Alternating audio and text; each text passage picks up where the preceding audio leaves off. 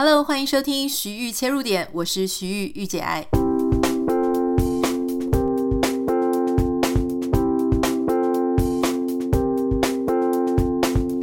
欢迎收听今天的节目。今天想要跟你讨论一个我自己觉得还蛮有趣的事情啊。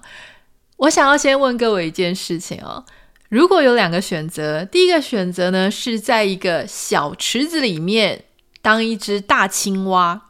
另外一个选择是在一个大池子里面当一只小青蛙，请问你会怎么选？你会选择想要当小池子里面那一只大青蛙，明星青蛙，还是你会想要在大的池子里面当一只默默无闻的小青蛙呢？这个青蛙和池塘的困境或是选择哦，这个是一个很普遍。我们在谈社会心理学的时候啊，或是一些在美国这边常常会被拿出来做一个比喻。那如果说是在华人，我们比较常见、常听到的就是说，诶，你是要当鸡首还是要当牛后？我想各位应该有听过一一句话，就是说宁为鸡首，不为牛后。不为牛后啦，不为，中文真的是越来越烂了。好，宁为鸡首或宁为鸡口啦，就是说，比喻你宁愿在小场面当中做主，也不愿意在大场面里面听人支配啊。这个当然是一个很普遍的话啦，可是实际上运用到我们的日常生活当中，这到底是什么意思呢？其实大家不要小看哦，这个选择。这种考量点其实运用在我们的生活当中的方方面面。比方说，有些人他们在求学的过程当中，像我自己的经验，因为我那个时候念国中啊、高中都其实还是有能力分班。虽然说，呃，这个整个台湾的政策好像是说不能能力分班了那个时候，但是其实，在区域的各个学校、各级学校也都自己有各自的这种应对嘛。比方说，我们就会用各种班级，然后假装让你说这不是资优班，我们也不叫它资优班，我们可能叫它乐器班，好，或者叫它 A 班、B 班，或者是叫它什么其他的才艺班之类。好，但但是其实大家都心知肚明，那就是所谓的资优班或所谓的好班。那以前我就记得印象很深刻，就是因为我国中啊、高中都是念所谓的好班，但这个好班呢，因为竞争很激烈，哦，好班的整个。班级的平均呃成绩，或是他的整个占全校排名，都会占得非常多，平均成绩也非常的高。所以那个时候呢，你如果要在这样子的班级里面拿到说啊、呃、全班前几名，好、呃、全班前五名，全班前十名，这个就会比较困难。如果说他是整个常态在分班，或是你在一个所谓的 B 段班，哦、呃，比较没有那么竞争激烈的班级，你可能就比较容易可以拿到前面几名。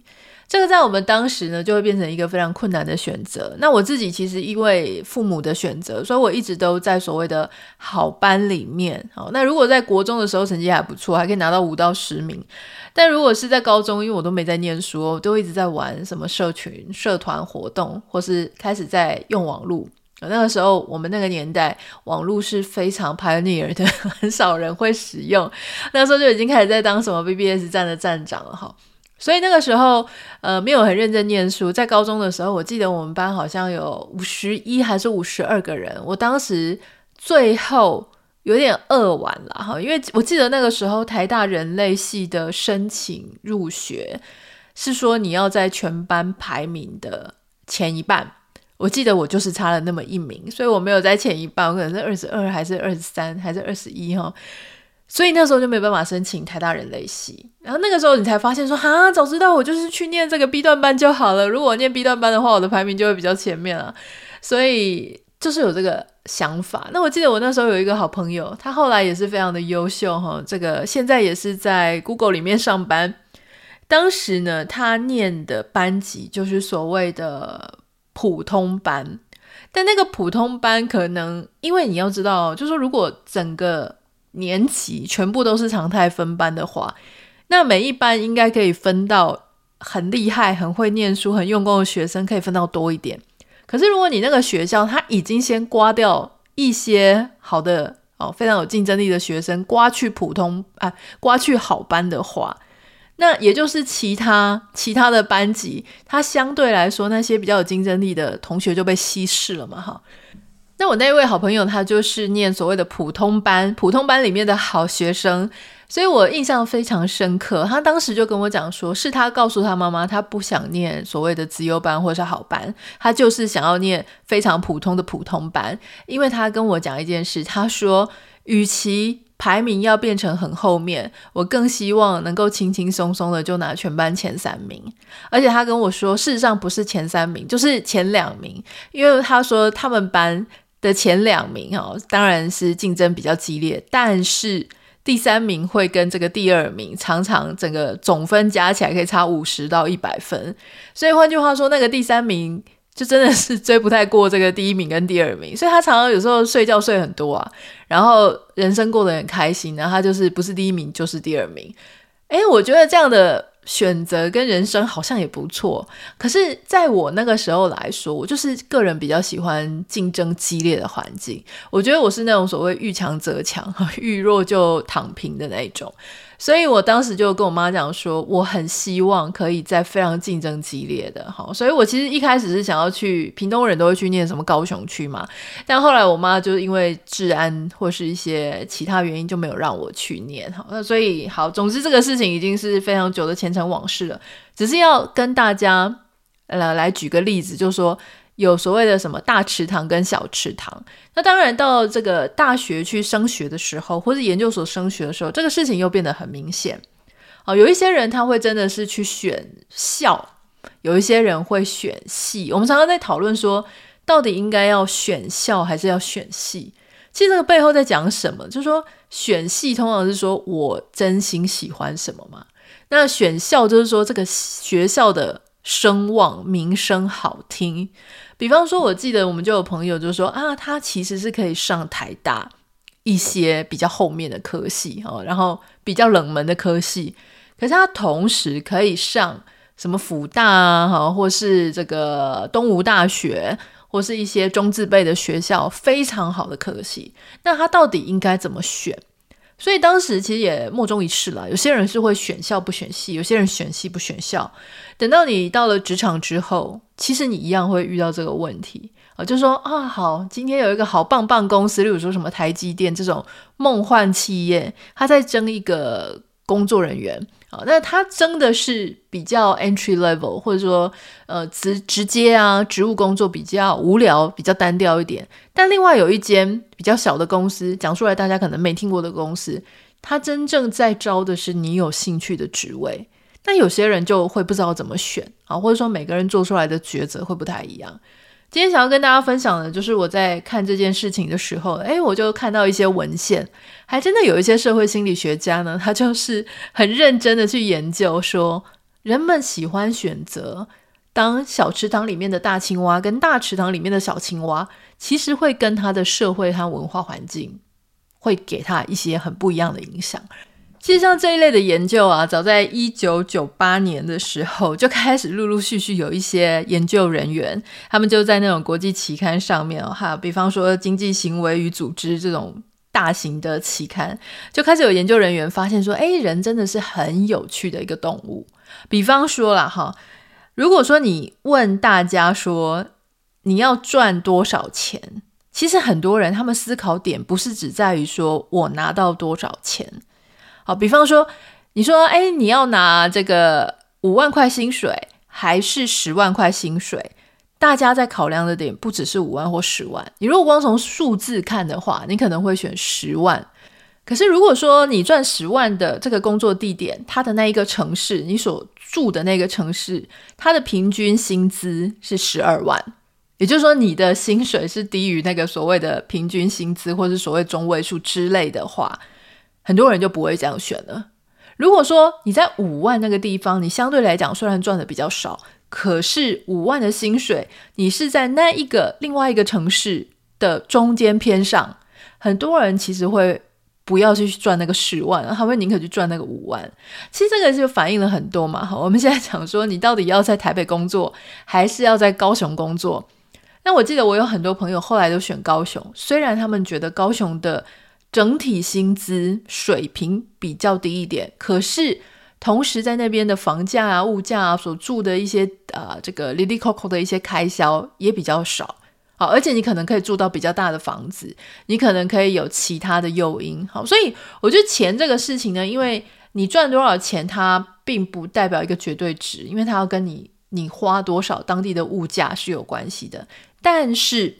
有其他的一些研究有发现说，好，那智商，智商如果说假设你是智商一百好了。很多人呢就会觉得说，如果我是智商一百的话，你问他他要住在哪里？他要住在一个地方是平均智商一百一、一百二的那个城市，还是他要住在一个城市，然后那个城市的人平均智商只有九十？我跟你讲，大部分哦，就是研究人员他们发现，几乎是七到八成的人都会选择要住在那个。智商平均九十的地方，然后我自己是一百，然后我就会相对来说在里面算是非常聪明的人。所以对于很多人，他们在做决定的时候呢，他其实不是只是我自己怎么决定，我会去评估这整个社会系统跟我所面对的环境，好，别人怎么看我，会让我舒不舒服，我有没有感觉自己优人一等啊，高人一等的感觉。我就会才会去选那个决定，所以这个东西呢，如果套用到我们今天来聊，就是说所谓的大池子的小青蛙啊，或是小池子的大青蛙，其实很多人他在决定池子的时候，他不是只是看自己喜欢哪个池子，或者这个池子的生态环境怎么样。你说，如果我是研究说这个池子的生态环境怎么样，哪一个地方比较多鱼啊，哪个地方比较多我的同类啊，或是哪个地方比较美啊？这个都是我直接在看池子，我在选择我喜欢哪一个。换句话说，那是从我个人出发。可是很多人他在做决定的时候，不只是这样想，他会想的事情是别人怎么看我选的是小池子还是大池子？别人怎么看这个池子到底是好还是不好？换句话说，别人怎么看大池子跟小池子会影响。我所做的决定，也就是不是只是我个人喜不喜欢，我还会去考量别人怎么看这个东西，而我选择了这样东西之后，会影响别人如何评价我。好，所以这个是非常有趣。社会心理学家就开始在研究这件事情。那他们怎么研究呢？在二零一七年，啊，有一份研究，他就在讨论这个事情。哈，他登载在《Social Psychological and Personality Science》里面。这个研究员他们就发现说，哎，其实真的就是你要选择什么样的地方求学，或是你要怎么选择学校，是真的受到你的文化的影响啊。他们就去研究了很多位这个大学生，那他们就把它分成两组，一组是华人组，一组是欧美白人组。啊，那在这个。华人组跟欧美白人组，他们就做很多很多的去调查，然后控制一些变因，去找到说，哎，什么东西会影响他们选学校？好，那其实这个怎么样选学校，其实是很多研究人员啊他们会提出来的一个问题。比方说像，我我这边先插个题哦，像这个呃艺术那一本书的作者嘛，他就曾经在他另外一本书里面，他就提过说，有一个人。啊、他念这个，他考完念完高中之后，他要上大学。那上大学的时候呢，就是我们刚刚讲的小池子里面大青蛙，大池子里面小青蛙哈。就是他讲说，他同时申请到了所谓的马里兰州立大学啊、这个是相对竞争比较没有那么激烈。另外一间他申请到的是非常世界知名的布朗大学，就是妙丽念的那一间了。那如果他在马里兰大学，他几乎是明星学生，他就是样样超级强的，哈，就直接吊打大家。但如果他念的是布朗大学，他就会遇到非常多竞争很激烈，他在里面可能没有办法这么突出了。啊，如果在马里兰州立大学，他可能还可以当毕业生致辞，但如果在布朗大学里面，他就是。默默无闻，就是只是一个非常普通、家境普通、学习能力普通，也没有这么样突出啊。所以他们就在好奇说，那对于高中生来讲，他们会怎么选？那这个研究其实他就在看，就是说这些大学生他们是怎么选择进来的。那这个发现我觉得也非常有趣，因为其实还蛮能够回应到我们自己平常在社会上面看到的现象。他就发现呢，第一个研究结果是，他发现哈。华人有非常显著，更喜欢选择所谓的 Top Ten 名校，就是非常厉害的，什么前十名的美国知名大学。你知道，我们常常啊，就是会在看一些文章的时候，或者说像小红书上面，真的超级非常喜欢炫自己是念什么学校，特别是如果有时候在查一些美国研究所的资讯啊，或者什么的时候，他们大家就是要把自己念什么学校毕业的拿出来丢出来。好，因为你好像会觉得说，诶，他这个就其实有一点类似把学校就当成你自己所带的名牌包包啊，或是名车，那就很喜欢用我们对这个学校、这个车子、这个包包的那种，哦，觉得哇，好棒棒的那种认知，感觉就可以把这个。这种感觉同时过渡到这个人的身上，所以我就是希望大家能够觉得我很厉害，觉得我很棒，所以我才要把那个组织的光环拿出来嘛，把组织的声望拿出来，因为我就想要沾一点那个组织的声望。所以呢，他们发现的第一个结果就是，其实华人是真的、真的非常显著的，比那些欧美白人显著的更在意这些。呃，前十名的名校，而且在选择的时候，会因此会因为他的学校排名而去选择那样子的学校。那相对来讲呢，其实当然就是不是选择排名，而是选择你真正喜欢什么嘛，或者你要给他一些理由，就说，诶，我其实没有要选那个什么常春藤名校，或者世界十大、百大这种名校，因为我知道我喜欢的这个。啊、课程这个学程，它有一个非常厉害的教授，或者有三个厉害的教授，或是因为这个学校它提供什么样的资源，所以我选择其他的学校。其实这一点呢，自己我在美国这边哦，我就研究一些研究所的课程的时候，我就发现一件事情哦，这个时候我也是陷入那种。有一点两难，因为比方说你在台湾的时候，几乎是没有什么样的悬念呢、你通常会觉得说，最好的学校它有最好的资源，它有最好的老师，然后它有最好的学生，它有最好的所有的软硬体，所以你只要靠学校的声望，你就选就没错了。可是因为美国的学校真的太多，有公立有私立，然后一大堆听过的没听过的专业的、普通的、一般综合型的，或是非常专精于某一个领域的哈。像我前一阵子就在看一些呃一些比较特殊的这种所谓的课程，那他遇到一个问题哦，就是有那种公立学校，他也有开这个课程，可是这个课程呢却没有被那些专业组织给就是 accredit accredited，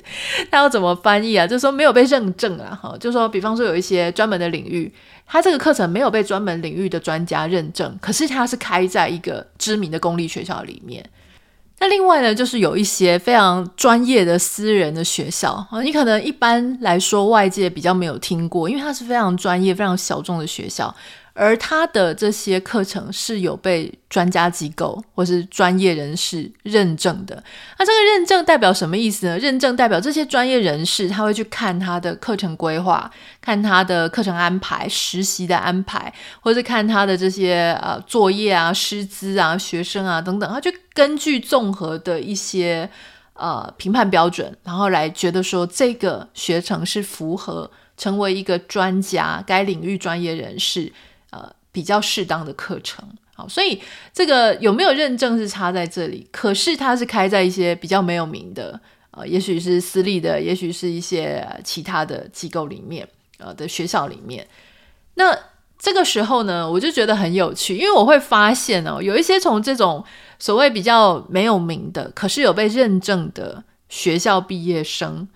很多几乎都是美国这边的白人。那也不一定是白人呐、啊，就是说美国这边的人。而你说他们的学历有很差吗？诶，没有诶，他们也是很多一级顶级的大学毕业生之后，在研究所的时候去申请这些学校。哦，但是人家为什么申请学这些学校呢？原因只有一个，就是因为这些课程是有被认证过的。所以换句话说，他并没有很在意说他研究所到底是不是念一个超级厉害的名校，或是是不是厉害呃念一个大家都认识的学校。他比较在意的事情是这个课程到底有没有保障，对他来说好不好？作为一个专业人士。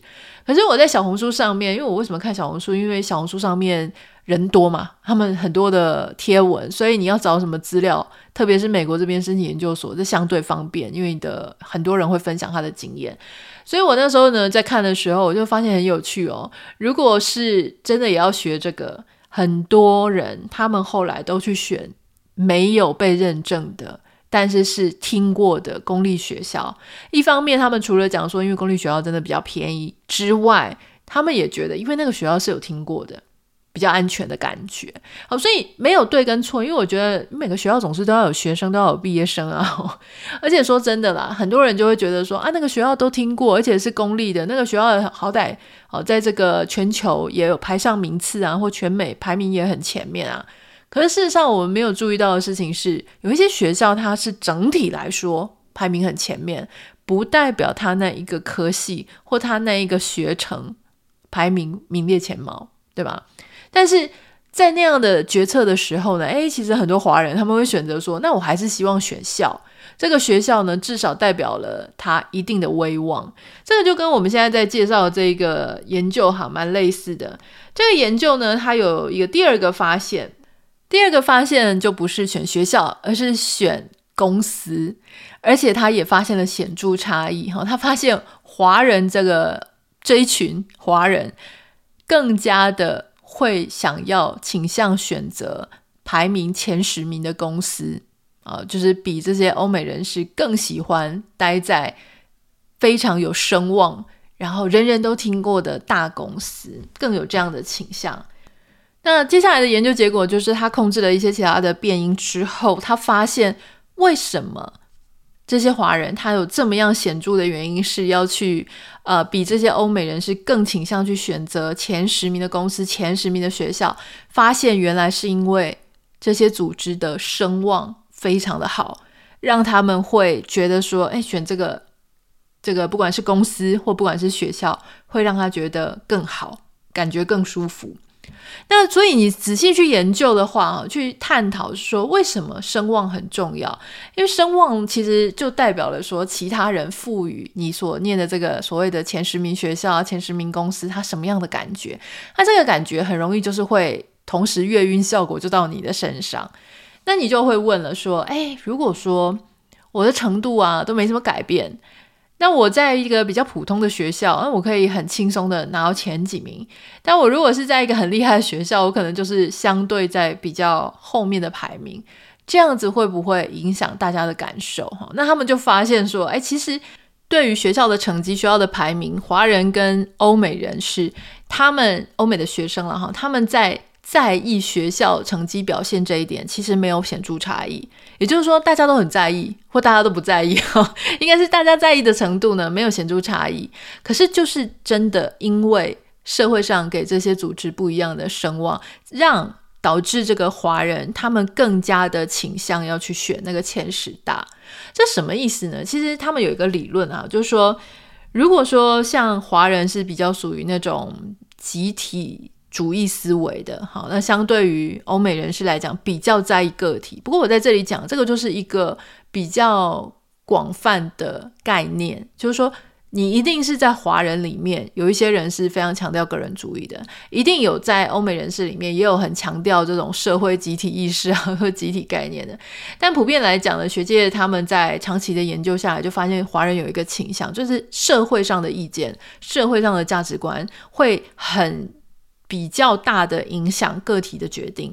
所以在这样子的状况之下呢，诶，每个人他在选校啊、选公司啊，乃至于可能你也可以想象选择择偶的条件的时候，为什么有些人他不能选他的真爱，他要去选医师、律师、会计师，或是那些很好条件的人，然后把他真正爱的，可是做可能没这么称头工作的原本的爱人给放下来呢？为什么？就是因为他在意其他人的眼光，胜过于他自己内心的啊冲动，或是内心的真实的感受。好，所以他其实是有这样子的一个。呃，一个差异了哈。那当然，他们就会讲说，你如果是在一个小池子里面呢，其实你会比较在意的是你自己跟其他人的竞争。就是说，我自己跟其他人竞争，我是怎么样？我是可以比较前面，或者我是比较后面。可如果你是在大池子里面的时候，你其实着眼的点就不是你个人在竞争的问题，而是你会把整个眼光放到整个社会脉络之下，就是说，哎，我现在所在的公司，或我现在所在的学校。哦，那他在别人眼中看起来是排名如何？这个没有对错，这个就是一个在看整件事情的时候的一个观点。所以你看啊，很多人明明他的经济能力，或他其实喜欢住的是一个比较偏僻、比较便宜的地方，可是有时候就会为了其他人的眼光，就说：哈，你嫁了人之后，结果你居然没有住在所谓的蛋黄区，哈，你还搬得更远了，你是不是嫁得不太好啊？或者你是不是？日子过得变差了，好，就是日子往下滑了，就会有这样子的压力啊。我觉得这样子的压力呢，从这个小地方，从这个个人的选择上来说，我觉得它同时也就会反映出来说，为什么我们常常就会觉得说，活得身不由己，活得很累，活得很在意别人的眼光，活得我都不知道为什么而活。我就是在做所有的决定的时候，我都一直要想着说，那别人会觉得我这样做很怎么样吗？很棒，还是？很不 OK，我觉得这个是一个有趣的点，我们可以去想一想。当然，也欢迎你可以私讯给我，跟我分享说，你会比较倾向想要当小池子里面的大青蛙，还是大池子里面的小青蛙？哈，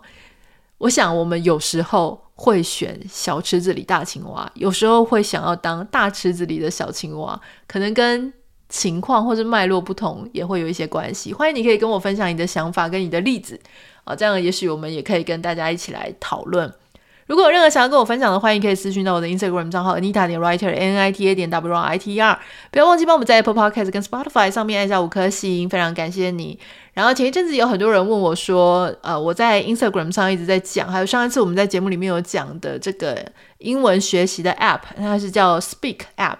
那它是 OpenAI 有投资的一个语言学习的 App，我觉得非常好，因为它里面的 data 就是 ChatGPT 啊。那有人问我说，那跟直接和 ChatGPT 讲话有什么不一样？如果你的 ChatGPT 是有付费的，就是我现在也有做付费 ChatGPT Plus。那 ChatGPT Plus 就是你可以直接跟 ChatGPT 直接用语音来聊天。那我现在也真的是每天都会花一些时间跟 ChatGPT 聊天。那有网友就问我说有什么不一样？所以我今天利用节目后面稍微简单的分享一下，我认为不太一样的地方是。如果你想要一直聊一直聊都不要间断的话，就是练习你的口说速度，但是你不在意你讲的里面的话是不是正确哈。我觉得你用 ChatGPT 聊当然是很不错，可是你有时候错的地方就是一直在错啊，没有人纠正你，没有人跟你讲说，诶，你的句子应该要怎么样讲比较好，或是这个词用的有一点，在这个脉络用的有点奇怪，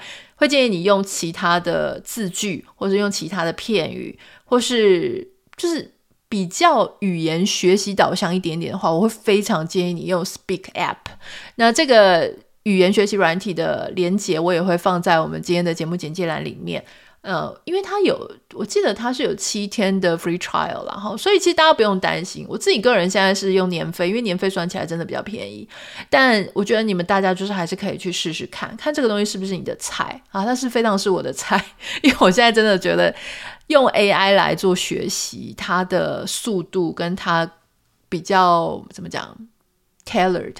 比较克制化、定制化，你个人的体验、经验，跟你想要聊的东西。比方说，我下个礼拜要去面试两个半小时，用英文，那我就是一直不断的在交叉使用 Speak App 跟这个 ChatGPT 在聊天，一个帮助我快增加我的语速，然后不间断的一直聊一直聊；另外一个是去帮我改进我自己使用文字跟使用这个语言啊的正确性。所以我觉得这两个是可以合起来用的啦。好。今天就稍微跟大家分享一下，